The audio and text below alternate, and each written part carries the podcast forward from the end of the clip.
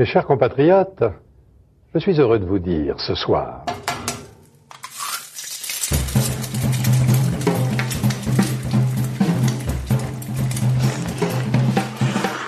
Bienvenue dans À Poil, le podcast qui met à nu les chefs. Je suis Julie Gerbet et dans cette deuxième saison, je vais continuer à passer à la poêle des chefs au masculin et au féminin. Des gros stocks, des plus petites, des cuisiniers d'ailleurs et quelques entrepreneurs de la restauration qui marquent notre époque. Cet épisode est un peu spécial puisqu'il a été enregistré à l'occasion du premier anniversaire d'Apoil en live avec Stéphane Jego. Mais c'est extrêmement important justement d'avoir cette organisation vraiment militaire pour pouvoir arriver à faire ce vrai bordel organisé et pouvoir développer justement euh, cet, euh, cet, esprit euh, de liberté. On peut créer notre liberté, on peut aller dans notre liberté parce qu'on a justement des bases qui sont soudées. Tu peux pas, tu peux pas te dire, oh, je vais faire ma liberté à droite. Non. Mais tu peux prendre même un Picasso, dans sa tête, il peut être dingue, mais quelque part, les règles, elles sont les règles. Pourquoi Stéphane? Parce que sa façon de tracer sa route avec détermination et sans concession symbolise bien les parcours que je souhaite mettre en avant dans ce podcast. Rares sont les chefs si entiers, généreux, vivants. Depuis 25 ans, il est à la tête de l'Ami Jean, fascinante auberge des temps modernes où il cuisine sans autre dogme que des régalés. Depuis quelques semaines, il a aussi posé ses casseroles sur les Champs-Élysées au sein du resto éphémère du Grand Contrôle, où il nous soigne avec une vraie cuisine à pas cher. Avec Stéphane, nous avons parlé de trans, de jambes cassées, de bordel et de carcan. Bonne écoute I'm Sandra, and I'm just the professional your small business was looking for. But you didn't hire me because you didn't use LinkedIn jobs. LinkedIn has professionals you can't find anywhere else, including those who aren't actively looking for a new job, but might be open to the perfect role, like me. In a given month, over 70% of LinkedIn users don't visit other leading job sites. So if you're not looking on LinkedIn, you'll miss out on great candidates like Sandra. Start hiring professionals like a professional. Post your free job on linkedin.com/people today. Bonjour Stéphane. Bonjour mademoiselle. Merci de nous recevoir dans, dans ta tanière pour les un an du podcast. Bah, je t'en prie, c'était euh, un plaisir. Merci à tous d'être venus. C'est un épisode particulier parce qu'on enregistre en live avec des, auditeurs qui sont venus. Merci, à, merci à tous d'être là ce matin. Stéphane, je savais que tu étais un bon cuisinier. Je suis venue à Grande Contrôle quand ça s'est vraiment confirmé à Grande Contrôle parce que je trouve que là-bas, enfin, ça m'a vraiment bluffé ce que tu fais, des, plats à 15 euros avec des super produits, vraiment euh, cuisinés avec un four et une plaque. C'est un, vrai défi. Le défi était vraiment d'arriver à nourrir la masse. Euh, c'est pas du tout péjoratif, c'est de, donner aux gens qui le midi n'ont ni le temps, ni l'envie, euh, ni vraiment peut-être la connaissance ou vraiment simplement la curiosité, d'arriver à donner ben, du, plaisir, du bonheur et simplement un petit moment de vie comme ça, avec des produits faits et concentrés sur des artisans, des producteurs, des éleveurs. C'était d'arriver à donner une identité vraiment, tout ce que tu vas ingérer à une identité derrière c'est d'arriver à dire voilà, est-ce qu'on est capable, nous, petites gens, de se réunir, se fédérer, on va dire intelligemment, pour nourrir le maximum de personnes? C'est un gros défi. Et enfin, tu sais pas encore si ça va marcher ou tu, bah, sais déjà... Les coûts, les coûts, si on peut parler euh, le côté économique, si tu veux, c'est sûr que les coûts euh, ben, ne sont pas les mêmes coûts qu'à la Mijan, mais on a fait en sorte d'épurer complètement. C'est des grandes tables en bois, des assiettes mises sur les tables, euh, il y a les huiles d'olive de, de Cailloz, il y, a les vinaigres de chez euh, famille de Bagnous, de chez Natou. Donc, si tu veux, les gens ont des codes aussi visuels où ils n'attendent pas qu'on leur emmène, voient ces codes-là, prennent, se servent. Moi, je me suis rapproché un peu de tout ce que les Chinois faisaient, si tu veux, de tout le côté asiatique font, que tu vas manger à la. Le fast-food Le fast-food asiatique, tout simplement. Euh, Et puis, le fast-food, tu vois, je me suis également inspiré de ça. Parce que McDo, Flunch, Starbucks, là, comment eux ils ont arrivé à faire vraiment du volume, du volume en nourrissant les gens. Après, peu importe ce qu'ils mettent dedans, euh, les débats sont lancés, peu importe, c'est pas ça le problème. C'est comment ils ont réussi à emmener une organisation logique pour nourrir le maximum de personnes. Tu vois, rien que je vois le gobelet là marqué le nom de la demoiselle, ben tu vois, nous c'est des codes, c'est pas des gobelets marqués le nom dessus, mais c'est les bips ou c'est les noms marqués sur les commandes. Enfin, c'est plein de petites astuces que j'ai piquées, tout simplement, que j'ai volées à toutes ces grandes enseignes, que j'ai réadaptées avec des martingales à moi personnellement, sur des techniques de cuisson, parce que ça c'est très très important. Parce que on est capable d'arriver à faire sans couvert en servant du poisson, mais pas du poisson pané, pas du poisson congelé, pas du poisson qui est archi cuit, du poisson qui est translucide, qui est vraiment une cuisson parfaite que je sers également ici, de la même façon. C'est justement c'est toutes ces martingales là qui sont importantes. Donc c'est toutes ces années de, De travail, recherche, de ouais. recherche que j'ai concentré dans un lieu. J'allais venir aux techniques de cuisson, ça m'a. Enfin, c'est vrai que t'as un four, une plaque à induction, t'arrives C'est à sortir des trucs de fou. c'est vrai que le pari en plus était un peu parce que c'est vrai que financièrement parlant, alors euh, c'est vrai qu'on était un peu limité parce que c'est un, projet éphémère et euh, c'est pas proprement dit de monter un restaurant, c'est monter un état d'esprit. Donc euh, on peut pas faire tout et n'importe quoi et puis bah, l'argent ça pousse pas sous les cailloux inévitablement.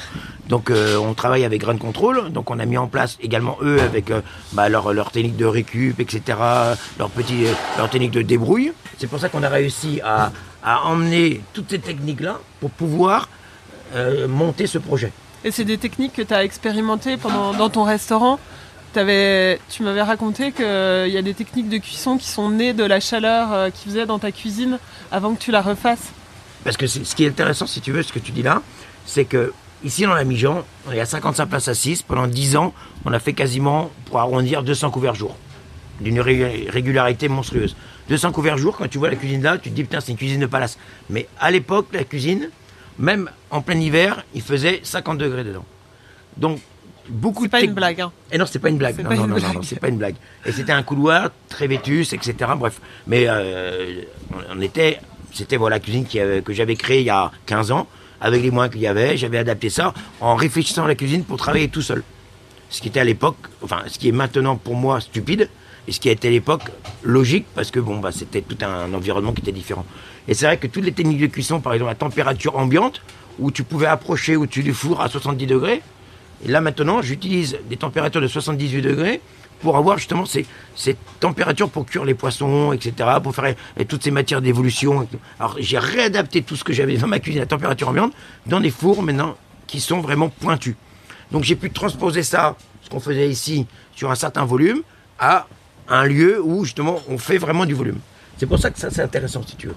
C'est de vraiment ne pas se limiter à se dire bah on ne peut pas.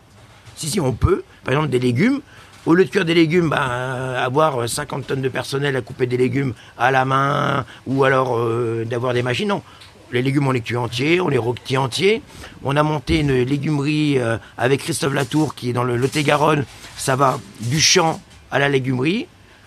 Les déchets, ça va dans un haras qui réalimente le champ. Et nous, on reçoit les légumes dans des poches biodégradables, sous vide. Le légume est juste parfait. On n'a plus qu'à le prendre, le mettre dans certaines techniques de rôtissage, de pochage. Et ensuite, le légume, on le prend, on le sert entier, ou on n'a plus qu'à juste un petit coup de fourchette dessus, le servir. Donc, si tu veux, on a monté ça. C'est toute une, réflexion écologique, c'est une, une réflexion aussi euh, éco-responsable par rapport aux déchets.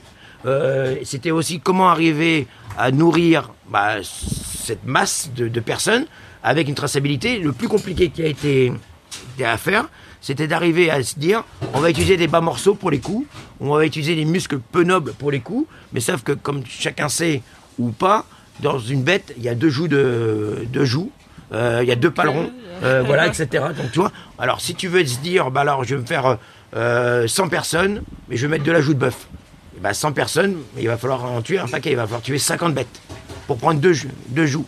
Donc là, tout ça, c'était pas possible. Ou alors, c'était possible à une seule condition, c'était de pervertir ce qu'on voulait faire et pervertir le message qu'on voulait donner. C'est qu'on aura été obligé de se rapprocher bah, des, groupes, des in- des industriels, bah, des entreprises comme Bigard, euh, ou passer sur les abattoirs, euh, enfin bref. Et c'était pas du tout le message, c'était pas du tout la volonté. Donc c'était l'idée d'aller au paroxysme même de ce qu'on pouvait faire. Donc on s'est approché. Donc toujours pareil, c'est la complicité d'amis, euh, la- la- vraiment cette relation euh, de confiance. Donc euh, entre Eric Hospital, entre Cyril Bedou qui est au Pays Basque, qui est un ami à moi avec qui, on travaille sur des, bêtes. Lui, il s'est entouré d'une multitude vraiment de- de- d'éleveurs où on prend, ben, on fait tuer des bêtes par rapport à ce qu'on veut, des veaux, euh, des agneaux, etc. On regarde pas, on regarde simplement une chose, c'est la qualité. Mais on regarde pas le muscle proprement dit. On a du- on fait un sauté de veau, veau blanc de qualité. Et ben on choisit euh, toutes les personnes qui ont besoin de tuer leur veau à ce moment-là, et nous, on leur garantit de les prendre. Avec Anne-Laure, une amie à moi, pareil, qui a, elle, une exploitation, son frère, d'autres personnes dans toute la France. Donc, on se sert vraiment du territoire pour piocher à droite à gauche tout ce qu'on a besoin. Et non pas de dire à trois ou quatre personnes, maintenant, on vous garantit que pendant dix mois, vous allez être les rois des nababs, faites-nous de l'élevage, de l'élevage, et au bout de dix mois, bah, on vous crève parce qu'on n'a plus besoin de vous. Non, c'était justement, on a été à l'inverse de tout ça. Donc, on s'est rapproché de différentes choses pour pouvoir cuire, pour pouvoir alimenter notre production, que ce soit la mijon ou d'autres choses. Et c'était justement ça qui était intéressant, c'est de s'entourer vraiment d'un nombre vraiment presque extravagant par rapport à ce qu'on veut faire. Mais c'est, je pense que c'est ça qui est logique. C'est pas d'en prendre deux, c'est d'en prendre 30. Et bien justement, quand tu en prends 30 personnes, sur s'ils font 100 bêtes, bah, tout de suite, l'équation, elle est différente. Tu vois C'est d'aller dans cette logique-là. C'est de contrecarrer un petit peu une logique, veut dire, industrielle, où tu en prends 3, 4, tu les pressurises, tu leur tires les prix, et surtout également, ça, en parlant de prix, ce qui était extrêmement important, c'est que chaque personne, par exemple, comme des gens comme Eric Roy, qui, ont, qui sont des spécialistes dans les mini-légumes, qui ont la quintessence même du, légume, c'est pas leur dire je vais travailler avec toi, mais je tu baisses tes prix, mais je veux regarder ce que tu fais autrement. C'est pas dire que tu as un cahier des charges où ton légume doit être comme ça. Ben, si tu as des légumes qui sont un petit peu plus grands ou un petit peu plus gros, mais avec une qualité similaire, moi ça m'intéresse. Mais je les veux au prix juste. C'est-à-dire que si ne rentrent pas dans le cahier des charges, il y a un prix qui est adapté par rapport à ça. Donc c'est toute cette philosophie-là, et c'est tout ce qu'on a mis en place pour pouvoir alimenter justement un contrôle aux Champs-Élysées. C'est d'où là la traçabilité vraiment ultime de ce qu'on veut faire. Donc voilà, tu vois. Bon, c'est un travail j'ai mis six mois à monter le projet. Au moment où j'ai dit OK, au moment où j'ai creusé, puis je l'avais déjà en moi ce projet, parce que je voulais pas monter un autre restaurant. J'ai assez d'un restaurant, parce que les amis Jean, je pourrais honnêtement, et sans présent, pour en monter maintenant partout. C'est pas le but du jeu, parce que ça m'intéresse pas. Euh, c'est du copier-coller, c'est pas du tout. C'était de monter vraiment un projet bien précis, qui n'avait pas été monté pour justement nourrir le plus grand nombre de personnes avec des prix justes. C'est sûr que alors, t'as des gens qui disent, ouais, mais c'est cher pour la street food, mais on te demande pas savoir la street food, c'est quoi? C'est de manger dans une barquette ou manger euh, dans la rue. Mais après, c'est pas les prix qui communiquent ce que tu dois manger, qui communiquent ce que tu dois être. C'est par rapport à ce que, comment tu le fais, l'état d'esprit que tu veux faire. C'est ça, tu vois. Il y a tout. C'est pour ça que souvent les gens sont figés par les mots. Mais non, la street food, bah, c'est pas parce que c'est pas cher que c'est la street food. Non. C'est, tu vois, donc c'est arrivé aussi à bouger certains codes et certains états d'esprit. Donc c'est six mois de travail et euh, toute une vie de, cuisinier quasiment. Ouais, c'est, c'est, oui, on peut dire ça comme ça. C'est parce qu'on a toujours, c'est vrai que le leitmotiv de ce que je veux faire, c'est toujours défendre le petit contre le gros. Ah, ça a toujours été un peu Don Quichotte contre les moulins à vent. Mais c'est vrai que fur à mesure, fur et à mesure de rentrer dans cette ligne-là et de pas déroger à ça, ben on est rentré en collège culinaire de France, euh, enfin, etc., etc. Et c'est ça qui est important, c'est de redonner, si tu veux, les lettres de noblesse aux gens et de leur donner leur pouvoir d'eux-mêmes et de montrer la valeur de ce qu'ils sont capables de faire, humainement parlant, professionnellement parlant, et surtout euh, ce côté solidaire. Donc c'est tout ça que j'ai voulu moi adapter au Grand Contrôle, aux Champs-Élysées. Je voulais revenir euh, sur, sur la genèse, enfin ton histoire. comment t'es comment es arrivé en cuisine? T'étais un cancre à l'école Non, je n'étais pas un cancre. J'avais un intellect particulier. Tu t'es fait. S'il te plaît. T'es arrivé en cuisine, à, enfin en apprentissage à 14 ans? J'ai sorti, de, je suis sorti de cuisine, je suis sorti d'école à 14 ans. Bah ouais, euh, on peut qualifier ça de camp, mais ça m'intéressait pas spécialement. Et c'est vrai que l'intellect que je pouvais avoir était autre que de, était différent que le côté scolaire se posait. Ça m'apportait rien, si tu veux. Euh, moi, ça t'intéressait pas? Non, je faisais mes devoirs à 5-6 heures du matin euh, parce que j'ai toujours eu le problème à dormir. Donc, si tu veux, tout ça, c'était un peu. Bref. Et je suis entré en apprentissage et moi, je qualifie mon apprentissage de, de, de voyou. Apprentissage vraiment qui est à l'encontre même de tout ce qu'on peut défendre et de tout ce qu'on est maintenant et de tout ce qu'on. Je fais en sorte d'aller contre ça. C'est en deux mots, tu prends un gamin de 14 ans, euh, qui, ben là, tu, le rentres en apprentissage, et euh, ben, tu vas lui mettre des grandes tartes dans la gueule parce que le poivre il est à gauche, parce qu'il n'est pas à droite, simplement parce que l'ouvre-boîte, que la, personne a été à métro chercher les, euh, les boîtes pour ouvrir ça, pour faire les salades de tomates, des conneries tout ce que tu veux. Voilà, donc je considère que tu apprends quelqu'un un métier, tu apprends surtout à 14 ans bah, à continuer à vivre tu squeezes le truc. Donc moi j'ai un caractère un peu particulier qui permet de me mettre des carapaces et puis euh, bah voilà, encaisser, encaisser. Et puis du moment où je dis stop, bah je pars. Terminé. Donc j'ai eu mon CAP. Euh, à 15 ans j'étais chef de la cuisine, c'est pour vous dire que c'est un sacré chef. Hein. Franchement. à Lorient, c'est ça J'étais au Pouldu. Enfin, c'est pas. À côté, En Bretagne. En Bretagne. Donc si tu veux. avais choisi la cuisine ou on ouais, Pour moi c'était un choix. C'était un choix. On voulait me mettre en ferronnerie d'art. Ah oui Ouais, qui a un super métier, mais si tu veux, euh, je vois Mario qui est là-bas, que Mario, tu lui donnes un, un marteau, une tondeuse, n'importe quoi, il est bricoleur. Moi, tu me donnes un marteau, je te tue. Donc, euh, tu Heureusement que t'allais en cuisine. Ouais, parce que si tu veux, mon père était boucher, charcutier, moi j'allais à la ferme avec lui, on tuait, le, on tuait des bêtes, euh, j'avais 2, 3 ans, 4 ans, j'étais derrière lui, j'étais avec lui. Donc ça a toujours été, si tu veux, pour moi quelque chose de naturel. Euh, à la maison, bah, on plantait, euh, on avait tout. Ma mère est issue de l'agriculture. Enfin bref, si tu veux quelque chose, c'était naturel. Donc c'était aussi, quand tu rentres en apprentissage, c'est là justement le paradoxe, c'est que tu sors euh, d'un environnement où tu vas pas à la plage si tu pas les petits pois. Et d'un seul coup, tu rentres dans un soi-disant contexte professionnel où tu prends des grandes tartes dans la gueule parce que tu n'as pas donné l'ouvre aux boîtes. Donc, t'as, tu vois, mais j'avais une telle volonté de pouvoir travailler, je sentais que le fait de travailler pour moi, c'était la liberté, que ben, tu squeezes certaines choses. Et puis, bon, à 14 ans, tu n'es pas spécialement très malin. Et donc, euh, ouais, donc voilà, et tu continues, tu continues, jusqu'au moment où tu dis, bon, c'est pas possible, stop, terminé. Quand est-ce que t'as eu la révélation de la, de la vraie cuisine? Quand je montais à l'armée. Quand je suis monté à l'armée, j'avais une À tante. Paris? À Paris. J'avais une tante Oh. qui dispatchait à l'époque, qui était la femme la plus gradée de France, qui dispatchait les gens dans, un peu partout, que ce soit les troufions, les, les gens, enfin, les, les- les personnes pour faire le service militaire. Elle m'avait placé au mess des officiels Saint-Germain-en-Laye. Et euh, du coup, euh, toujours cette volonté de travailler. Et puis là, j'étais dans une structure où les mecs, ils bossaient comme des oufs. Faisaient, enfin, bossaient vraiment comme des oufs. Autant qu'on peut bosser euh, dans le civil. Mais c'est hyper intéressant parce que tu touchais des produits de malades, etc. T'avais que des mecs qui sortaient de grandes maisons. C'est-à-dire Crillon, Ritz, enfin tout. Et ça bossait. On fait, et c'était pareil, c'était une unité soudée. Parce que comme tu es en cuisine, dans le civil, et on a fait des trucs de dingue, on faisait des trucs de dingue. Et ça, et ça m'a. Voilà, j'ai dit putain, c'est T'avais ça. la quel âge. T'avais 18 ans? 18 ans. Ouais, et là, tu t'es dit, ça y est, c'est Ouais, vraiment tu vois ça, une autre euh, facette de la cuisine. ouais. Et après, je j'ai quitté ça. J'ai fait six mois dans la maison Ediard. Parce que je connais, à Paris, je connaissais personne. Je suis monté, j'ai, bah, et on est monté, on était deux à monter. Il y avait euh, bah, mon épouse, qui était, euh, on s'est connus, on avait 17 ans. Donc on est montés tous les deux à Paris. En dodoche Même pas, en train, Non, simplement. en train Ouais, parce qu'on n'a pas de permis, très cher. Et, et je suis pas 17 très vélo. ouais. Et du coup, on est monté. Elle, elle, sortait de bac pro comptabilité. Elle a trouvé un job. Et puis voilà, on a, puis on, a construit tout ça comme ça. Après, j'ai, euh, je lui ai demandé de me faire un CV. Où j'ai mis. euh, C'est pour ça que je regarde jamais les CV parce que je pense toujours au mien. Où là, j'étais. euh, je pense que j'aurais pu être Macron à l'heure actuelle. tellement le CV était énorme. Finalement, j'aurais eu les gilets jaunes derrière mon cul. Pareil. Donc c'était un truc de dingue. J'étais rôtisseur, euh, saucier, poissonnier, charcutier. Enfin, j'étais tout. Et on a rendu. T'as envoyé à tout le monde. Ah ouais, j'ai emmené, mais je pense que j'ai dû emmener à toutes les maisons de Paris. Et euh, tout est parti à la poubelle. C'était très corporatiste à l'époque. Ah ouais, non, mais c'était incroyable. Fallait, fallait vraiment être recommandé euh, Ouais, pour ouais, ouais, bah, bien un- entendu. Puis en plus, moi, je sortais pas du tout de. Moi, je connaissais, quand je te dis, tu me parlais de 3 étoiles Michelin de macarons, pour moi, c'était des gâteaux. Donc, euh, c'est pour dire d'où je viens. Il a fallu euh, travailler. hein. Il y avait des chefs que t'admirais? Pas spécialement, tu vois. Tu- Tu connaissais pas? Enfin, c'était un univers que tu connaissais moi j'ai commencé vraiment à rentrer dans ce- ces côtés étoilés, grande maison, quand je, quand je suis sorti vraiment de l'armée, tu vois. Et euh, où je me suis rapproché, toi, j'ai j'ai- euh, Maximin qui m'a toujours, si tu veux, euh, par rapport à sa liberté, son caractère, et, euh, et qui m'a toujours tu vois, plus Inspiré, inspiré. ouais. Et après j'ai eu la chance de rencontrer M. Condebord à la Régalade en 92, qui a Ah. fondé lui la bistronomie. Est-ce que tu veux nous raconter comment il, comment Bah, il simple, appelé hein. c'est simple. hein. Monsieur Constant, euh, deux étoiles Michelin au crayon, où euh, Monsieur Condamant était son second.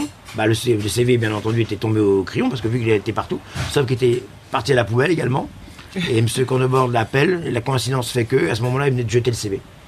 Et Monsieur Constant lui dit Tiens, j'ai balancé un CV à la poubelle, euh, c'est un breton. Et lui, C'est peut-être- les bretons, c'est des têtes de con, il va tenir. Et je suis resté 12 ans avec lui. Tu vois, Effectivement, t'as bien tenu. et euh, quand, quand je me suis présenté à lui, enfin il m'a appelé, et euh, je, savais- je comprenais rien de ce qu'il me racontait, et je suis venu me présenter. Et j'ai vu quelqu'un qui frottait un agneau, euh, euh, tu vois, qui était tout seul dans sa petite cuisine. Il était tout seul à l'époque Ouais. Ah Et- ouais ah ouais, il était tout seul dans sa petite cuisine, il frottait un agneau, et il me dit, Ah, je préfère frotter l'agneau que de le piquer, etc. Je comprenais rien de ce qu'il me racontait. et il y a un truc qui s'est passé, bah, comme un coup de foudre avec euh, une demoiselle. Et puis on est resté 12 ans, euh, voilà. Puis là, c'est mon père spirituel, je suis toujours, euh, voilà, tu vois. C'est toujours le propriétaire des Là, il a ici vendu, non, euh, et là, ici, il m'a aidé également, moi, il y a 15 ans, à, à acheter la Mijan. Donc, on a fait des- un deal comme ça se fait beaucoup dans notre, euh, dans notre cercle à nous. Et avec trois amis, dont lui, ils ont acheté les murs, et moi, j'ai acheté le fond de commerce. Ça m'a permis de m'installer. T'as vécu les prémices de la bistronomie avec lui. C'était comment euh, euh, c'était la révolution. C'était comment La- Bah, le- les prémices de la bistronomie où vous avez dit on sort euh, la demande à quelqu'un demande à et- quelqu'un de créer la bombe nucléaire. Donc le gars, il crée la bombe nucléaire et son bras droit, il sait pas ouvrir euh, une boîte. C'est ouvrir une boîte. Voilà, tu vois. Donc tu vois le et on est deux. Donc euh, T'étais tout? T'étais ouais, on était deux. On était deux. Ah, j'ai- ouais, ah, oui, j'ai été second de suite. Je suis passé apprenti. Un an après, j'étais chef, et après, j'étais second. J'ai j'ai pris les étapes, si tu veux. Non, mais c'est vrai que j'ai j'ai toujours été son second parce qu'on était deux dès le départ. Et puis après, moi, j'ai. ben, on a. Mais c'était euh, comme. euh, oui, c'est pour ça qu'on donne la, la- la possibilité à tout le monde, nous maintenant, de, venir euh, et de rentrer dans ce métier. On en parlait avec un jeune homme qui face à moi tout à l'heure. Et c'est vrai qu'on donne la possibilité aux gens de rentrer dans ce métier parce que justement, par rapport à mon expérience à moi, où tu arrives de rien, mais avec la volonté et justement vraiment de, dire voilà, bah, bah, écoute, je vais y aller, bah, c'est comme ça. Et tu crées ton, ce que tu es, tu te mets des carapaces, t'avances, t'avances, et tu arrives à peu près à faire bah, ce, ce que j'ai pu faire. Mais c'est vrai que c'est pas facile, donc on, les- on prévient les gens, on, enfin, on explique les parcours, ce que ça doit être, parce que notre métier maintenant, c'est vraiment la boboisation parisienne et la- le côté télévisuel des choses que- qui attirent les gens, plus que la réalité. Mais c'est un mal ou un bien?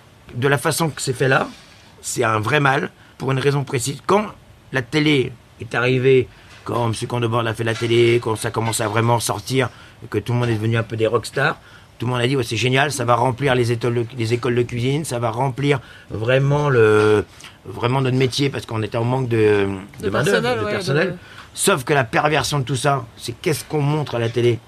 Ben, Et qu'est-ce qu'on montre dans ce côté boboïste parisien? Ben, Le final, si tu veux. Oui. Mais avant d'arriver à une belle assiette, ou avant d'arriver à un truc, waouh, c'est de l'émotion, c'est magnifique, c'est beau, et la pince à épiler dessus. C'est derrière, c'est une ré- régularité de tous les jours. Si tu veux le faire dans les règles de l'art, eh ben le, le veau il arrive entier, l'agneau il arrive entier, les patates elles sont pas sous vide, c'est pas du congelé, euh, c'est tout ça. C'est de, respecter les agriculteurs, les producteurs, les éleveurs, euh, la pêche, etc. Si tu veux vraiment faire notre métier comme il doit être fait, ben après la graduation de notre métier, c'est commencer comme je commence, où tout le monde est capable de le faire. Tu vas à Ringis, euh, tu prends un petit chariot, tu remplis, tu arrives dans une structure, tu ouvres tout avec des ciseaux, tu es cuisinier. Non mais ça, mais après tout dépend de la graduation que tu veux faire. C'est pour ça. Si tu veux, rien n'est négatif. Mais donc ces cas-là, il faut être clair avec le client, il faut être clair avec soi-même et pas pervertir la chose et pas tromper. Tu vois? Donc peu importe, tu ouvres des boîtes, c'est ton problème. Mais dans ces cas-là, tu le dis et tu le fais. Tu vois ce que je veux dire? Donc si tu veux, ça a été négatif et ça a été vraiment le côté pervers des choses, c'est qu'on a une multitude de personnes qui font des études, qui perdent tout essence de leur métier, tout essence de leur vie et tout essence de ce qu'ils ont envie de faire. Ils voient notre métier, toi, c'est des paillettes, le, machin, c'est beau. Tu vas en restaurant, tu fais à manger à maman, tu fais à manger aux copains, tout le monde te dit, t'en as marre ton métier, mais viens cuisiner, regarde ce que tu fais, c'est génial. Mais quand on les reçoit, nous, après, et qu'on leur dit, OK, il n'y a pas de souci, on te donne ta chance, on te prévient, c'est ça. J'en ai un qui qui a quitté l'établissement il n'y a pas très longtemps encore, parce qu'on te dit, voilà, c'est comme ça, c'est comme ça. Tout est génial les premières semaines. Au bout de la première semaine, on voit le gars, il est décomposé, on dirait qu'il est, c'est un autre lui-même. La deuxième semaine, bah, il finit aux urgences. Pas parce qu'il y a la pression, parce que physiquement aussi, mentalement également. Et puis c'est un autre rythme, c'est une autre façon de penser. Ton esprit, il aborde autre chose. Donc c'est pour ça. Ouais. Mais je, mais je, Et les émissions ne montrent pas ça. non, les émissions ne montrent pas ça. C'est pour ça que je pense que c'est très important de donner la chance à tout le monde. Parce que nous, on le fait dans une multitude de façons. Je m'occupe de, de la résidence, de Réfugiés Food Festival. On, se- on- on fait en sorte de réinsérer des personnes en difficulté dans la société française par le biais de la gastronomie. On donne la chance à des jeunes hommes comme, euh, comme, Hugo. comme Hugo qui face à moi. Mais, mais, on prévient vraiment. Avant, je prenais, je disais, allez, vas-y. Et puis, je faisais en sorte un peu de faire comme moi j'ai fait. Et je me suis aperçu que là, c'était vraiment extrêmement négatif. Et moi, ça me permettait pas d'avancer. Je perdais trop d'énergie par rapport à ça. Donc maintenant, je fais un, un audit vraiment très particulier, de au moins une demi-heure, trois quarts d'heure, où c'est très simple, c'est entre quatre yeux, une explication très claire, une visite en cuisine, deux jours d'essai. Et après, si là je sens qu'il y a un truc qui fait que, on dit ok. Mais sinon, ça marche pas. C'est un plaisir ou c'est un devoir cette C'est les enfin, ce- ce- les transmission? C'est les deux. C'est les deux. bien entendu. Toi, la grain contrôle aussi, euh, les conditions de faire ça, c'était également si ça servait à réinsérer les gens. Parce que l'application que je fais maintenant depuis 3-4 ans avec Réfugiés Foot Festival, c'était justement une application à mettre ça au grand jour de ce que je faisais ici. Ici, on a toujours fait en sorte que la cuisine serve, cuisine, on va dire la restauration serve à te réinsérer dans ce monde. Parce que tu vis qu'une fois sur Terre, on peut parler autant qu'on veut, blablater autant qu'on veut, mais quitte à faire pas passer à côté de ce qu'on est. Tu vois, il y a assez de problèmes comme ça. C'est une jambe cassée qui t'a amené à, ouvrir la mi-jambe C'est une jambe cassée qui m'a ouvert la mi-jambe. J'ai des parcours un peu particuliers. Ils vont dire il est cinglé celui-là. Vous avez pas tort. non, non, c'est parce qu'à la, si tu vas à la régalade, on avait une activité où on était à 10 000 km/h H24 et on a, on a notre vie qui a qui était créée autour de tout ça. Euh, les amis, enfin, qui sont toujours, euh, on était vraiment, c'était une bande, une bande de frères où on est toujours une bande de frères. C'est pour ça que nous, on n'a jamais été une corporation. Euh, enfin, on n'était pas le côté corporatif, côté associatif, ou le côté il faut créer des labels, ou il faut se congratuler. Maintenant, nous, on était ben, une bande de potes qui avaient vécu ce qu'ils avaient vécu. Moi, eux, ils avaient déjà commencé à vivre ensemble par rapport à être commis, apprentissages. Moi, je suis arrivé avec 92. Bah, je suis rentré avec eux parce que justement, il y avait cette volonté. Là, il n'y avait pas de chef, il n'y avait pas de ceci, il n'y avait pas de cela. Mais la volonté du travail et de respecter les trucs. Et cette jambe cassée te. Bah, cette jambe cassée m'a fait passer de 100 000 km/h à rien. À, cause d'un taxi qui a été euh, comme un gros con, euh, qui a reculé au lieu d'avancer, qui m'a percuté, fracture ouverte, euh, péroné. Je me suis retrouvé sur le pont de Starlitz, la, la tronche ouverte. bref. C'est comme ça. C'était pas le bon moment. Bah, tu te poses, tu réfléchis et tu dis que tu vas là, ouvrir ton endroit. Je mûris différemment, je côtoie des gens différemment. Puis c'était le moment. Comme c'était le moment de partir euh, de l'apprentissage où il fallait partir, c'était le moment. Et M. Condor m'a aidé à. Voilà, tu voulais t'exprimer Pas spécialement. C'était. Moi, j'ai toujours travaillé pour ma liberté. Tu voulais ta liberté. si tu veux, c'est le paradoxe. Quand tu leur dis ça aux gens, c'est. Ils disent ta liberté de quoi? Tu es tout le temps ici. Tu passes 20 euh, ans par jour à bosser, ta liberté c'est quoi? Justement, j'ai la liberté de faire ce que je veux, quand je veux et comment je veux. Toi là, il y a Patricia quand vous êtes arrivé qui m'a emmené des assiettes. Toi, toute ta assiette là-bas, t'as pas une assiette qui est pareille et t'as pas un mec au monde qui peut se vanter d'avoir ça. C'est des pièces uniques faites à la main. Et cette liberté-là, l'assiette, elle vaut, je sais pas, moi, t'as la petite assiette qui doit valoir 50, 60 euros. Nous, dans un bistrot comme on est, on va dire un bistrot de merde, euh, là, estampillé, euh, basque, etc tu peux te permettre ça parce que tu apportes cette liberté-là. Tu vois, c'est ça qui est extrêmement important. Et cette, liberté, elle est là. Si j'ai envie de faire euh, aujourd'hui du turbo et demain de l'oreille de cochon, je fais ce que je veux. Là, tu avais envie de faire, euh, avais envie de faire ce que tu voulais. Voilà, c'était le moment où euh, j'avais basculé sur autre chose, où je ne pouvais plus revenir. Revenir en arrière. En arrière, par rapport. C'était simple. Hein. C'était, c'est voilà, c'était, c'est l'évolution de la vie. Comme j'ai fait pendant 10 ans, où on a fait quasiment 200 couverts jour, tous les jours, non-stop mardi, samedi, métronome, jour ouvert. C'était une volonté de dire, et en changeant la carte tous les jours, en changeant tout tous les jours, enfin bref, c'était faisant de la haute la bistronomie, de la haute gastronomie, du terroir, du risque, tout. tout était un multipote de plein de choses. Dix ans arrivés, au jour, pile, j'ai dit stop, on arrête. On a mis 40 couverts à la, poubelle, on n'a pas augmenté les prix, on a travaillé différemment. Je me suis dit, voilà, maintenant on va mettre tout ce qu'on a creusé, tout le temps qu'on a investi dans autre chose, dans la réinsertion sociale, dans la défense des produits pour les producteurs, etc. Quand tu as ouvert, tu as, continué dans, ce, dans cet élan bistronomique. Comment tu as trouvé ton. As, réussi à trouver ton style euh, là-dedans? J'ai pas de, style. style? ta liberté, c'est ton non-style. Voilà, c'est ça. J'ai pas de style. J'ai pas de, j'ai pas de style. C'est ça justement qui, euh, que on est, le côté journalistique non, mais ton envie, tu vois, ton envie. Non, mon envie c'était simple. J'ai pas de. Toi, là, on est en train de discuter. Je sais même pas ce que je vais te faire à manger euh, tout à l'heure. On a des bases, et voilà. Là, je faire en sorte que mes. Toi hier, on en parlait avec Lisa, qui est ma chef, à faire, on fait un poulpe là avec euh, des petits racommogettes, etc. Et elle me le fait d'une façon à elle. Et je dis, non, je le fais pas comme ça. Je le goûte, je dis, putain, c'est top, bah, vas-y. Je m'en fous la façon qu'elle. Et moi, je le fais d'une façon, et pourtant, je vais dire, c'était en place servi. C'est, toi, je m'en fous complètement qu'elle mette son truc à droite, à gauche, tout ça.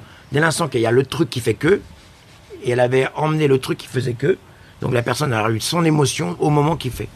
Alors, c'est pas évident à comprendre et pas évident à transmettre, mais c'est justement ça la force du truc, tu vois.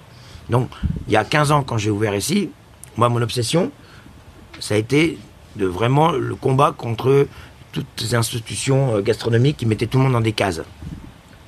Tu devais faire du bistrot, tu devais faire de la brasserie, tu devais faire du terroir, tu devais faire de la gastronomie, et tu pouvais surtout pas faire tout en même temps, ou surtout pas déranger. Là. Et ça, ça me casse les couilles, mais à un point où vraiment. Là. Donc, moi, j'ai dit stop, on va tout faire. Je fais tout. Si je suis capable de tout faire, pourquoi est-ce que qui va m'en empêcher? Qui va m'empêcher de faire ici un menu gastronomique où tu peux mettre sur un 3 mac, là un confit de canard, une blanquette de veau, Ouais, ou un lait la Qui va m'empêcher de le faire euh, Personne. Tu vois ce que je veux dire? Donc je suis parti à partir de là. C'est inclassable. Et j'ai une, Ah. un- tu vois, euh, Jean-Luc Petit-Renaud, qui, qui est vraiment un ami, quelqu'un que j'aime profondément. Au départ, moi, tu as tous les journalistes. En plus, Laura de, de Monsieur Candebord, de la Régalade. Donc, euh, c'était euh, une foison de journalistes. Donc, on faisait hyper gaffe. Et puis, surtout que le soir, toi, le premier jour, on a déjà fait, on faisait 80 couverts, euh, 70 couverts le premier jour, le soir. Le midi, on était complet. Et on a augmenté, augmenté. On est arrivé au bout d'une semaine, on faisait quasiment 100 couverts tous les soirs. Et tous les midis, on faisait 50 couverts. C'était la folie. J'étais tout seul en cuisine, c'était la folie. Quand, euh, Monsieur Gondomar, il m'appelle, il dit t'arrêtes parce que tu vas arrêter là, t'es dingue. Et donc, si tu veux, on avait une certaine folie qui te faisait que c'est la roue qui amorçait. Voilà. Et euh, Jean-Luc vient à midi, où je fais une multitude. À l'époque, je faisais des tapas, pas- enfin plein de trucs. Quitte, on s'embrasse, prend le taxi, va directement à la régalade, va voir M. Condebord, lui dit il est cinglé. Arrête, dis-lui d'arrêter, il est taré. S'il fait ça, c'est terminé, on va, on, va, on va le démonter, etc. Le chef, il m'appelle, il me dit Qu'est-ce que t'as fait? Je dis J'ai rien fait, j'ai fait ça, ça. Il me dit. Arrête, c'est bon. C'est bon, s'ils sont pas capables de comprendre. Et moi, j'ai continué comme ça, en disant merde à tout le monde. Et quelque part, ça a été aussi pourquoi euh, le côté classe, inclassable, côté caractère de merde, côté cinglé, toute, la- toute, si tu veux, l'enveloppe qui m'a été appropriée, qui, quelque part euh, pas fausse. hein. Et le fait de voir aussi en cuisine comment j'étais, parce que j'ai voulu ouvrir la cuisine également. J'ai ouvert la cuisine d'entrée quand j'ai commencé. Tu voulais montrer la vérité. je voulais montrer la réalité de notre métier. réalité, ouais. les joies, les cris, les pleurs, les peines, tu vois, la difficulté, ou quand il y a un truc qui crame, ça va à la poubelle, enfin, etc. Donc c'est pour ça, si tu veux, de montrer vraiment à vif, chaque jour, ce, qui- ce qui était, c'était, c'est comme ça. Et on, on l'a gardé actuellement. Et Et souvent, les, les cuisines ouvertes, souvent, euh, on remarque que les, les chefs, enfin les chefs, les équipes sont plus calmes. euh, Justement, elles, se- elles sont obligées de se maîtriser pour euh, Ben, pas montrer cette réalité. Toi, c'était différent. Il y a C'était 15 ans, quand j'ai ouvert ma cuisine, je pense que j'ai dû être le seul à ouvrir sa cuisine comme ça. Et je l'ai ouverte d'une façon où tu étais confronté vraiment à la réalité. Ouais, t'es dans le prolongement. Enfin, c'est vrai que c'est pas une cuisine spectacle, c'était vraiment. Non, euh, c'était vraiment, tu voyais vraiment la réalité. Et euh, tous, ils m'ont dit, arrête, t'es avec ton caractère, la façon que t'es, t'auras plus un client. Et, et non, j'ai dit non, je veux absolument le faire. Si tu veux, quand j'ai une idée en tête, je l'ai en tête et je fais en sorte d'aller au bout du truc. Et, euh, et non, et la preuve, tu vois, et ça a fonctionné. Ça, ça a fonctionné et ça continue à fonctionner. Après, euh, tu vas voir sur TripAdvisor, t'as la moitié qui veulent me brûler et t'as la moitié qui, qui en sens ce qu'on a fait. Donc euh, après, mais tu pourras jamais plaire à tout le monde. Oui, c'est ce que j'allais dire. L'essentiel, c'est de rester droit dans tes baskets et de garder cette liberté. Fidèle à, à Voilà. toi-même. Tu vois? Et toi, tu travailles pas avec des robots. Tu t'es pas dire à tes cuisiniers, ben, t'as ta vitre et puis comporte-toi comme ça. Non, comporte-toi comme tu dois être. Et en salle, c'est pareil. J'ai pas des gens qui sont pas des robots à poser les assiettes. Je veux qu'ils soient comme ils sont, avec leurs défauts, leurs qualités. Et c'est ça qui va emmener les choses. Tu vois? C'est pour ça qu'il fait cette C'est ça, cette différence. Et j'ai lu que tu disais vouloir former des individus euh, libres, justement. Bah oui, euh, l'anecdote. Comment, comment tu fais Enfin, Bah, L'anecdote que je te disais euh, là par rapport à Lisa, former des individus libres, c'est des former des individus qui pensent par eux-mêmes. Déjà, c'est pas former des individus en leur disant reproduisent, euh, qui ce que tu reproduisent. fais. Voilà. Moi, j'ai pas reproduit un seul truc de ce que j'ai vécu pendant 12 ans avec Yves. D'où la création de ce riolet là, il y a 15 ans, où je, je voulais absolument pas faire un riolet comme on fait. J'aurais pu prendre le riolet au caramel et continuer. Ou la pomme macaire comme on a fait. Non, c'est- pas ça qui est intéressant. C'est de créer quelque chose qui n'existe pas. Mais c'est pas facile. J'ai deux filles, je fais en sorte qu'elles soient libres, mes filles. Elles ont bien compris. hein. Surtout la deuxième, elle a bien compris. hein. C'est la liberté, mais euh, tu sais, tu vois l'exemple de la deuxième qui a bien compris ce côté liberté, ce côté d'aller vers les autres, d'aider les autres, etc. À 11 ans, quand tu vas défendre la gamine qui se fait harceler et que tu l'emmènes et tu vas, euh, voilà, tu vas voir le proviseur, tu dis non, il y a ça, il y a ça, c'est ça la liberté. C'est la liberté de pouvoir penser par soi-même et de pouvoir se confronter justement à la difficulté. Tu vois ce que je veux dire? Et là, se confronter à la difficulté, ben, euh, chaque service, ben, tu es sur un fil. Tu sais pas comment ça va se passer. euh, bah, ce jour-là, tu vas cette énergie-là, cette intonation. Tu en as parlé avec Patricia. Patricia, c'est elle également euh, qui fait la, vaisselle de, de David Toutain. Et euh, j'ai rencontré grâce à David. Et c'est un personnage que j'adore vraiment particulièrement parce que on a c'est le même ADN dans deux métiers différents mais qui se rejoignent.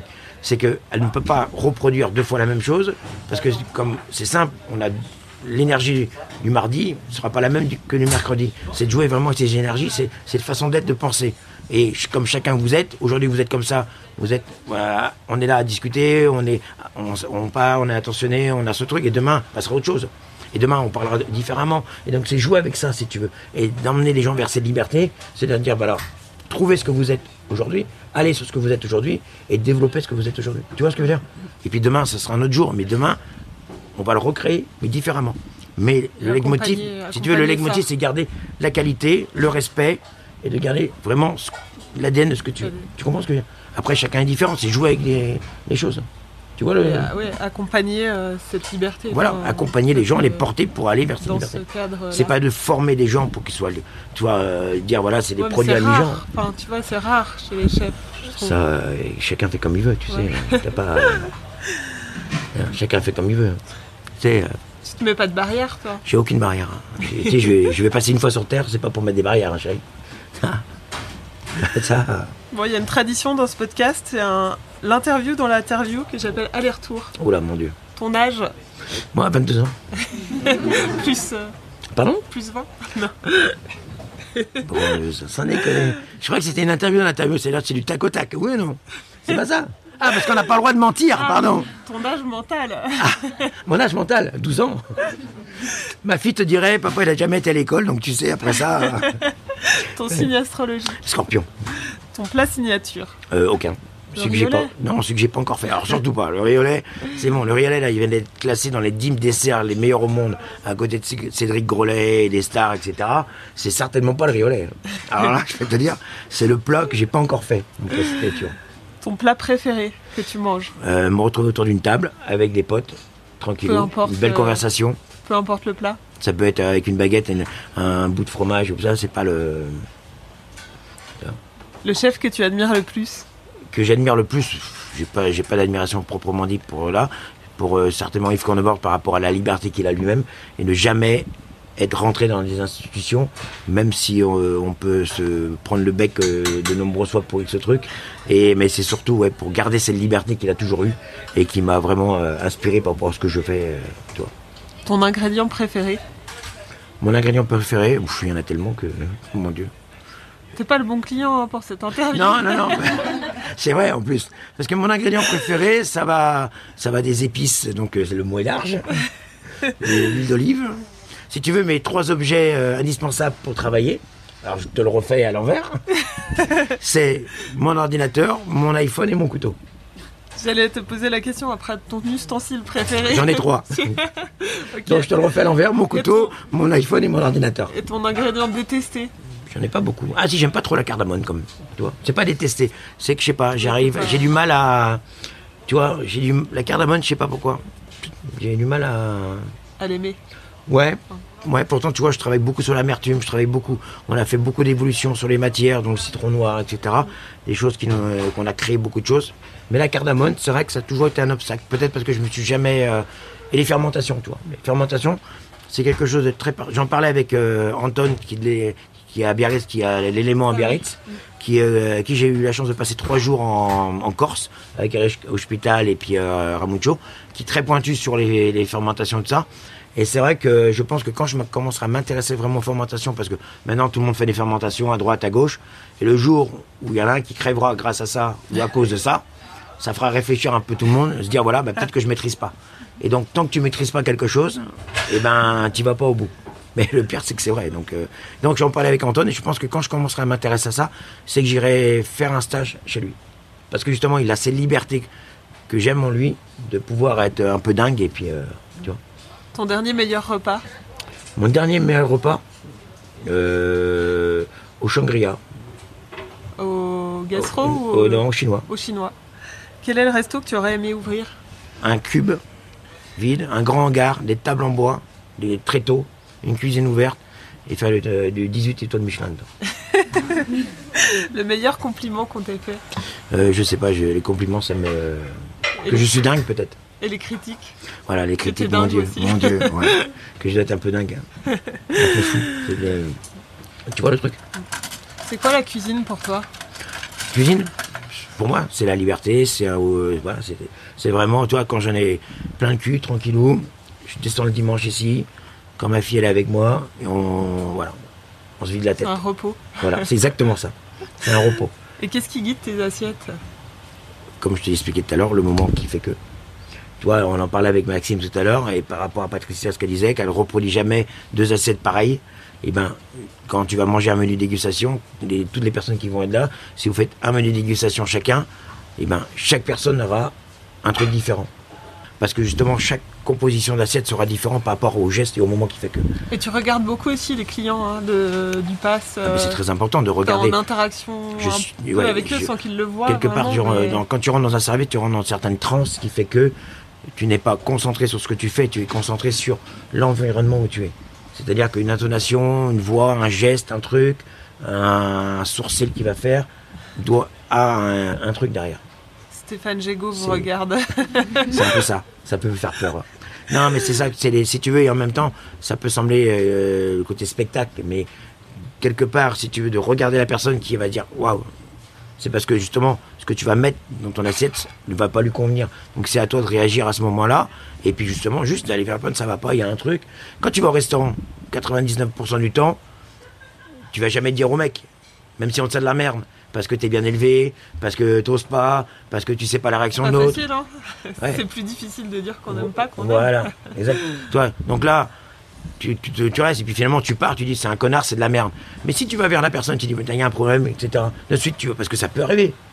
Ce coup, tu, transformes la chose. Tu vois ce que je veux dire? Tu transformes le fait, bah tu peux déjà d'une te tromper, tu peux avoir réagi sur un truc que tu pensais être bon sur la personne mais qui n'est pas ça. Donc c'est pour ça, c'est d'aller et d'être sensible à comprendre la personne qui est hyper importante. Tu vois ce que je veux dire? Donc c'est pour ça, c'est d'arriver à pousser la personne quelque part dans ses retranchements pour qu'il se libère et te dit, voilà, il y a un truc qui va pas. Et s'il y a un truc qui va pas, eh ben toi, ça doit t'apporter à changer le truc. Tu vois le... Quand est-ce que tu t'es senti chef pour la première fois? Quand? Quand je serai mort. quand je réussirai, enfin, au bout du bout. Mais je sais, tu vois, la dénomination de chef, c'est euh, c'est quoi? C'est que tout le monde t'appelle chef? Euh, Je sais pas, c'est quand tu rentres dans une, tu rentres dans une cuisine ou la façon. Je pense que on t'appelle chef d'une façon euh, par rapport à ce que tu es, ce que tu, dégages, et par rapport à ce que tu vas vers l'autre, si tu veux. Tu vois ce que je veux dire C'est pas parce que t'es chef, euh, ça veut rien. Non dire. mais toi, est-ce qu'il y a un moment où tu t'as senti en toi que tu vois, avais Non, pas particulièrement. de chef ou Pour moi, ça, ça veut rien dire. Ça, ça s'appelle se brosser l'ego, et ça, ça veut rien dire du tout. Ça, je vais te dire. Non, ou la responsabilité d'une Là- équipe, là, la ça, c'est différent. responsabilité d'une cuisine. Là, la responsabilité d'une équipe, c'est dès le moment où tu mets le doigt sur le projet que tu veux construire et que tu prends les gens autour de toi. Donc à partir de ce moment-là, partir de cette, chef quand même. de cette étincelle-là, tu es responsable de toutes les personnes, que ce soit dans ton établissement ou hors ton établissement. C'est-à-dire que la personne elle a un souci dans sa vie, tu dois être à ses côtés. Ça fait partie du jeu. Tu l'as senti ici ou avant? Euh, aussitôt que j'ai décidé de faire euh, ce que j'ai fait, ça a toujours été. euh, après, tu es responsable. Voilà. Puis je pense que je suis assez responsable, même si quelqu'un se fait agresser dans la rue, pour aller le défendre euh, sans rester regardé. euh, ça, ça n'a jamais fait partie de mon ADN de, de tourner la tête du truc. euh, ça, donc, fait, euh, ça fait partie de ton rôle de chef, du rôle d'un chef ça, c'est pense. inévitable. Pour moi, tu dois, c'est pour ça, d'où l'accompagnement social, d'où la réinsertion sociale, d'où euh, prendre les gens et les. Le but du jeu, c'est de prendre les gens et les emmener au paroxysme même de ce qui doit être dans la vie, dans le monde professionnel. Sinon, ça sert à rien. Si le gamin il vient là, bah, il va pas rester à côté de moi bénin comme un- une statue. Le but du jeu, bah, c'est le faire évoluer. Si- Après, chacun a son stade de- d'évolution. Ça, il faut comprendre. Ça, moi, j'ai eu du mal à, j'ai mis longtemps à le comprendre. J'ai eu du mal à le comprendre parce que j'ai toujours voulu que ça aille plus, plus, plus. Mais à un moment, tu peux Du pas. cas par cas, ouais. Ouais, à un moment c'est du cas par cas et tu peux pas aller plus. Ou alors euh, bah, il faut passer sur des, des dimensions comme nous on a pu faire. Et c'est là c'est compliqué. Et chacun n'est pas toujours apte à se faire aussi mal qu'on a pu se faire pour se dépasser par rapport à ce qu'on est. Alors, on parlait de la vérité de la, de la cuisine tout à l'heure, enfin de, de, de la cuisine euh, géographique ici. Géographique. ouais. J'aime bien ce mot Non mais géographique. de, on t'entend, le- euh, enfin on t'entend, on peut t'entendre des fois euh, hausser la voix en cuisine. T'es, comment toi avec tes équipes? Ah ben, euh, quand le, comme on est là, avant le service, et quand le service commence, ben c'est, tu sais, c'est comme Stallone dans Over the Top, il tourne la casquette. Et ça fait peur. Je vois que mademoiselle, elle est s'évanouir. Il est dingue. Et c'est exactement ça. C'est exactement ça. Il y a un état d'esprit qui... Il y a un vrai, un vrai changement d'état d'esprit. Et euh, service c'est service. Tout ce qui arrive au service, ben, c'est le service. Il y a... Le service, c'est une dictature, quelque part. C'est c'est vraiment une dictature.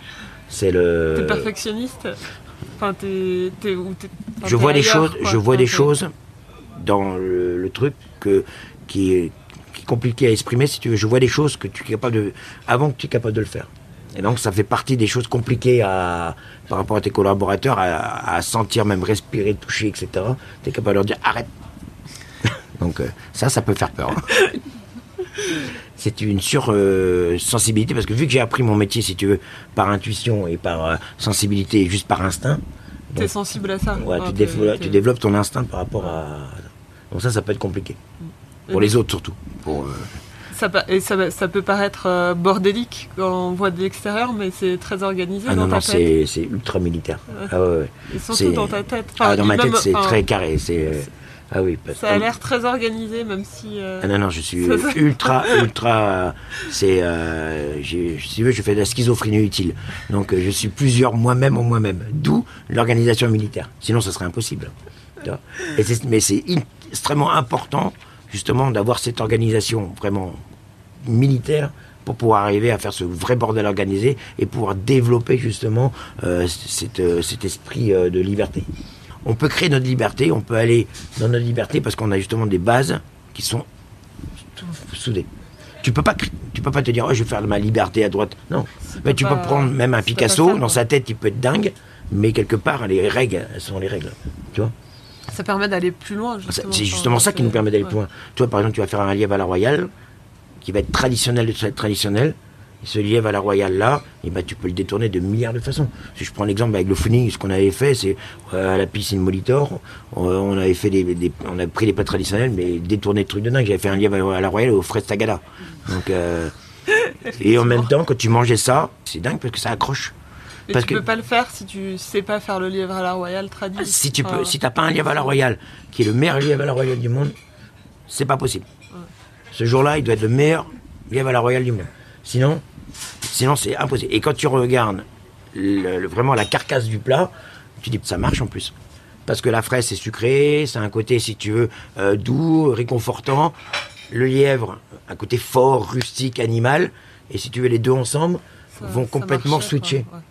Tu vois Et en même temps, le côté, si tu veux, industriel de la, de la fraise tagada va être complètement camouflé par rapport à cette complexité du lièvre. Et donc, tu vas obtenir quelque chose de complexe et tu as emmené ce côté féminin surtout. Ça peut être, ah, ça peut être bizarre. hein. Euh, Il y a une question que j'aime bien poser aux, aux gens que j'interviewe. Est-ce que tu te sens euh, chef, restaurateur ou, ou cuisinier? Euh, je me sens déjà moi-même. Je Comment me tu sens te des- présentes aux gens que tu connais cuisinier. pas Cuisinier? Ouais. Cuisinier, restaurateur. Si tu veux, je fais pas vraiment importance. euh, je me présente déjà pas. Donc, euh, c'est le mec qui aime que tout le monde le connaisse. c'est dingue. Ça, c'est une de mes facettes à moi. non, non, non. Je, je me présente déjà pas. J'arrive déjà pas en me présentant. euh, je me Non, présente Stéphane, si c'est tout. si t'as l'occasion. euh, Quand de on me demande, temps, je me, voilà, je m'appelle, je me- je m'appelle Stéphane, je présente Stéphane, c'est tout. Après, c'est pour ça que, tu vois, y a pas, t'arrives pas, t'es chef, t'es machin. Non, mais si on te demande, tu dis Ah bah, cuisinier, tu dis. Ouais, je suis restaurateur, c'est tout. Euh. Je, si tu veux pas. Enfin, un peu, t'es les trois à la fois.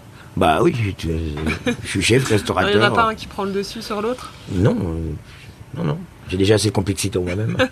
S'il fallait encore je m'intéresse à savoir. euh, Non, non, quand tu te présentes, voilà, tu te présentes par ton prénom. Puis après, euh, voilà. T'es pas là de mettre en avant parce que t'es chef, t'es restaurateur, t'as ceci, t'as cela. T'as les médailles où, tu, où le gars il arrive, il balance toutes ses médailles. J'en ai qui m'ont fait ça, une, il y quelques-uns. en a une qui te manque de médaille Aucune. Non, je n'ai pas besoin de médaille.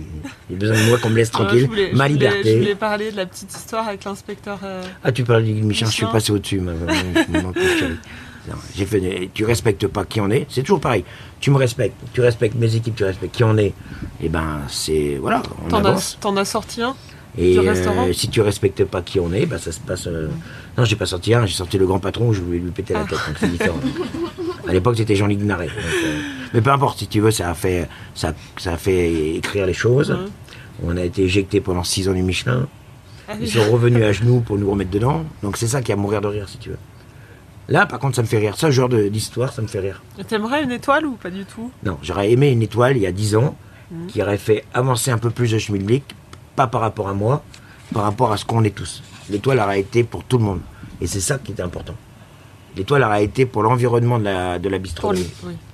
Parce que mettre une étoile à un type qui fait certainement bien des raviolis, etc., en Chine ou c'est là, dans un boui que personne n'a, c'est se foutre de notre gueule. Non mais c'est la réalité. Alors que le gars, le gars, il est certainement un des, il doit faire des trucs de dingue, c'est sûr. Mais c'est vrai que ça a Mais c'est- se foutre de notre gueule. c'est- prendre, Tu vas c'est prendre une- quasiment. Enfin, c'est prendre une multitude allée, de euh, gamins qui rêvent pour des cons. C'est tout. Mais c'est la réalité. On pouvait euh, débattre autant que tu voulais, euh, tourner les problèmes bah, dans tous les sens. C'est pas le même, la même grille de, de, De quoi jugement. Enfin, Eh ben alors pourquoi c'est pas la même grille? Normalement oui. c'est impartial. c'est- c'est- et normalement, c'est. Normalement c'est impartial. Normalement les règles sont faites pour tout le monde. Les codes sont faits pour tout le monde. Alors eh, c'est quoi la partialité? C'est quoi les règles? C'est quoi? C'est que ici c'est politiquement euh, incorrect de mettre euh, une étoile à un gamin qui est dans un resto de merde mais qui fait super bien à bouffer, qui respecte les traçabilités, qui respecte tout ça. C'est quoi? C'est politiquement incorrect? Parce que t'es pas dans les cases et les codes? Eh ben non, ça marche pas comme ça. Enfin bref. On va parler d'un thème plus sympa, le Refugee Food Festival, Ouais. pour lequel tu t'investis. Tu es devenu le, le, le mentor. Pas le euh, mentor, non, non, on s'est investi. euh, non, non, je me suis investi avec eux euh, il y a trois ans. Il y a trois ans Ouais. Avec euh, Mohamed Al-Kadi, qui est, euh, on est de, de compères, et ben, Marie et Louis, bien entendu, qui sont eux à l'initiative de ce, de ce projet. festival, ouais. Enfin, Si de- tu veux, le projet est simple. hein, tous les deux ils sortent de- d'école, ont voyagé dans le monde entier, euh, sont passionnés, surtout ils, ils aiment les gens. Ils aiment les gens, ils ont une nature vraiment, euh, ils ont cette nature de gentil et de, vraiment d'aller vers l'autre. C'est des gens vraiment que j'aime, j'aime profondément. C'est vraiment fait partie de vraiment ma famille là, tu vois. Et euh, ils ont, sont revenus de, de ces voyages. Ils se sont dit putain, c'est vrai que d'aller vers l'autre, c'est par rapport au biais de la gastronomie, on peut faire des choses. Et il y a Laïla, ma collaboratrice, qui, euh, qui me dit tiens, j'ai un truc pour toi. Puis j'étais avec ma fille, qui, euh, avec mon bébé, et du coup, on s'est me dit tiens, choisis toi euh, parmi euh, tous ces gens-là euh, et fais un, on faire une sorte de quatre mains, Un un truc comme dîner, ça. ouais, ouais. ouais. Et on a creusé, creusé, et on a vraiment monté euh, quelque chose de, Vous avez de monté un puissant. restaurant à Ouais, Grande de- Contrôle. on a monté vraiment quelque chose de puissant, euh, on a, mangé, on a monté quelque chose d'international, de puissant, et de qui, au lieu de mettre, si tu veux, le mouchoir sur la merde, et ben là, l'idée c'est de créer quelque chose pour euh, au moins donner des solutions et apporter quelque chose aux gens pour pouvoir se réinsérer par le biais de la gastronomie. Emmener les codes gastronomiques. Le mot gastronomique est très important. Le mot gastronomique, c'est pas une enveloppe juste comme ça pour, euh, pour faire beau et joli. C'est quelque chose de très important pour que les gens de l'extérieur voient quelque chose de, de beau et de valorisant. Parce que si tu dis simplement, bah le gars, il est syrien, il, apprend à faire la cuisine, dans la tête des gens, il dit, bah tiens, c'est encore un arabe de plus qui va à la métro, chercher son petit chariot et euh, chercher son houmous. Non, mais c'est la réalité. Mais malheureusement, c'est la réalité. Sauf que quand tu emmènes les gens dans des codes, dans, les, dans vraiment d'aller vers la traçabilité des choses, d'aller vers les, les, artisans, les producteurs, et quand le gars, eh ben, il va pas chercher son houmous tout fait, un métro, il va chercher l'agriculteur qui va lui faire le pois chiche, etc., etc. Ben, les gens, quelque part, ne regardent pas comme un, un type qui va prendre le, le pain de la bouche de l'autre, mais ils regardent comme une personne à part entière qui a décidé d'aller vers un métier avec les artisans et d'aller vers un métier qui le passionne. Toi, Mohamed, euh, Mohamed Akali, là, qui, qui, fait ses épices maintenant et de complicité avec euh, Rollinger, euh, Nabil Attar à Orléans, qui fait partie, voilà, qui a ouvert son restaurant, qui fait partie de la meilleure table d'Orléans, etc., etc. Mais tu vois, tu les aides aussi à, oui, à passer euh, du côté professionnel. Bien entendu. Il y avait la chef euh, géorgienne, Magda, voilà. euh, Magda. elle, elle est dentiste. Ouais, enfin, elle, est dentiste. Bah, Nabil, et... Nabil, il travaillait dans une banque. Nabil alors, tu sais. aussi, il était Nabil travaillait dans une banque. Chaque personne, si tu veux, on identifie chaque personne euh, qui a un, un, potentiel humain quelque part de pouvoir se, se d'avancer par rapport à, à, ce métier. Et euh, on passe par des phases euh, assez compliquées. Ouais. Tu vois, ici, euh, ça sert de base de... La Mijan sert de base de, de retranchement quelque ouais. part, et de cassure. La Mijan, si tu veux, sert de, fragmentation. ce que je vais vous dire va vous paraître très dur, mais ce qui est la réalité, c'est que, euh, par exemple, l'exemple de Magda, qui, a créé une clinique dentaire en Géorgie, euh, le, par rapport au régime, il s'est fait euh, détruire, dégager, etc. Tout, et, arrivé à parcourir l'Europe, arrivé en France, avec mari, enfant, etc. Et là, on l'a pris la résidence, donc femme de caractère. Et comment, comment ça on le fait C'est qu'on emmène les gens à la mi-jean, on les emmène dans un contexte professionnel, équipe et tout, et là, on opère une fracture, on opère une cassure, on les brise quelque part de cette, pour pouvoir reconstruire sur un terreau vierge et pour qu'ils puissent justement alimenter de ce qu'ils étaient ce terreau vierge pour avancer. Et quand tu vois maintenant l'évolution qu'elle a et comment aller, bah c'est juste euh, admirable et incroyable. Tu vois, maintenant elle est capable de prendre une situation de restauratrice, par rapport à l'évolution qu'elle a faite par rapport à la résidence. Et elle est capable de s'autogérer dans un restaurant, de gérer. Mais c'est pour ça que c'est un travail vraiment important et un travail compliqué dans le sens où là, on n'est pas vraiment, on n'est pas du tout à cacher le, truc. On est vraiment à secouer la merde. On est vraiment à, secouer vraiment le, ce qu'il y a de plus négatif. On est, pour faire sortir le positif. Voilà, exactement. Pour faire, sortir, vraiment le positif. On donne pas la bouteille d'eau parce qu'ils ont soif. On leur donne la pelle pour qu'ils creusent le puits. Et ce puits-là, il faut le creuser, mais bah, comme toute chose, eh ben, c'est compliqué. Mais on est là, on les soutient. Toi, Nabil, je dois lui parler 50 euh, fois dans la, dans la semaine. C'est pour ça que mon, quand j'ai mon iPhone. tu continues à les soutenir, euh, même maintenant qu'il a lancé son restaurant. Ça, je, je serai toujours à ses côtés. le service après-vente. Ouais, je fais le service après-vente, je serai toujours à ses côtés. C'est pour ça que mon ordinateur, mon iPhone sont les choses très importantes pour moi déjà d'une pour la relation avec, euh, avec tout le monde, relation avec producteurs, artisans. J'ai des pêcheurs qui sont en mer, ils m'emmènent des photos des poissons. Euh, j'ai des mecs qui pêchent, mais c'est parce que on n'est pas que des bourricots, toi. On n'est pas des bourricots de cuisiniers euh, enfermés dans notre cuisine à se dire, ah ben, on va voir notre producteur, on prend notre petit vélo. Non, ça marche pas comme ça. Donc c'est pour ça que transmettre tout ça à, aux personnes qui rentrent dans le process du réfugié faute festival est important. Tu vois? Tu t'arrêtes jamais, toi? Si, regarde, là, dans deux minutes, on va s'arrêter parce que là, on va aller bosser. C'est quoi ton prochain projet? Mon prochain projet euh, Déjà, je finis ce que je fais là. je suis mon prochain projet, donc euh, déjà avec la résidence, on va avec euh, Marine et Louis, donc on va vraiment. Là maintenant, je vais monter là, j'ai fini de monter là que grain contrôle là-bas, donc je continue parce que je suis tous les jours.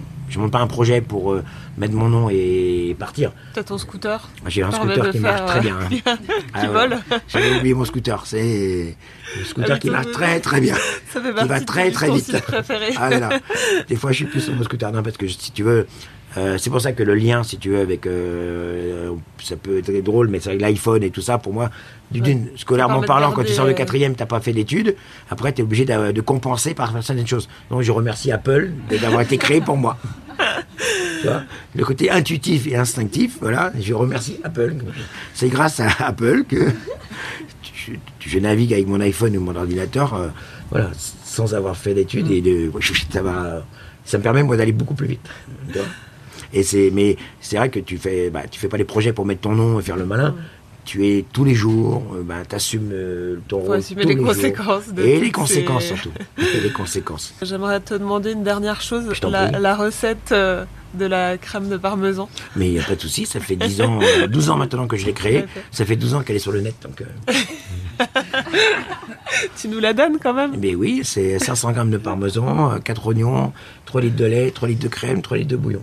Et on mixe, non, on fait cuire. Et non, justement, la particularité de ça, c'est comme le riolet. Si tu respectes, tu fais un truc de dingue. Si tu respectes pas, tu fais de la merde. Tu mets tes oignons à suer avec une pointe de beurre, une pointe d'huile d'olive, sans coloration.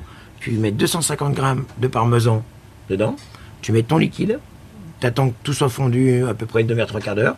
Tu exploses tout, tous les arômes, toutes les saveurs. Et là, après, tu remets ton, ton autre partie de parmesan.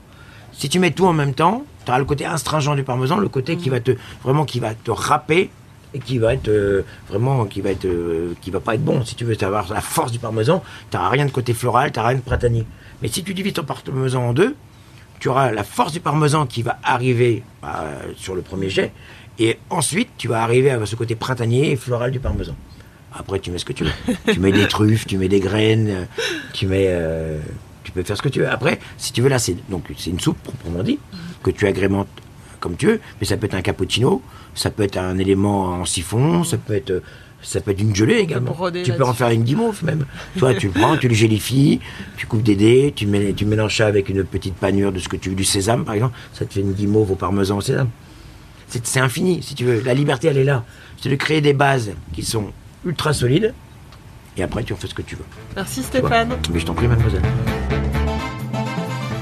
Pour goûter ce qu'il a dans la poêle, rendez-vous à la Mi-Jean, 27 rue Malard, dans le 7e arrondissement de Paris, ou pour quelques mois au Grand Contrôle des Champs, au 26 avenue des Champs-Élysées, dans le 8e cette fois-ci.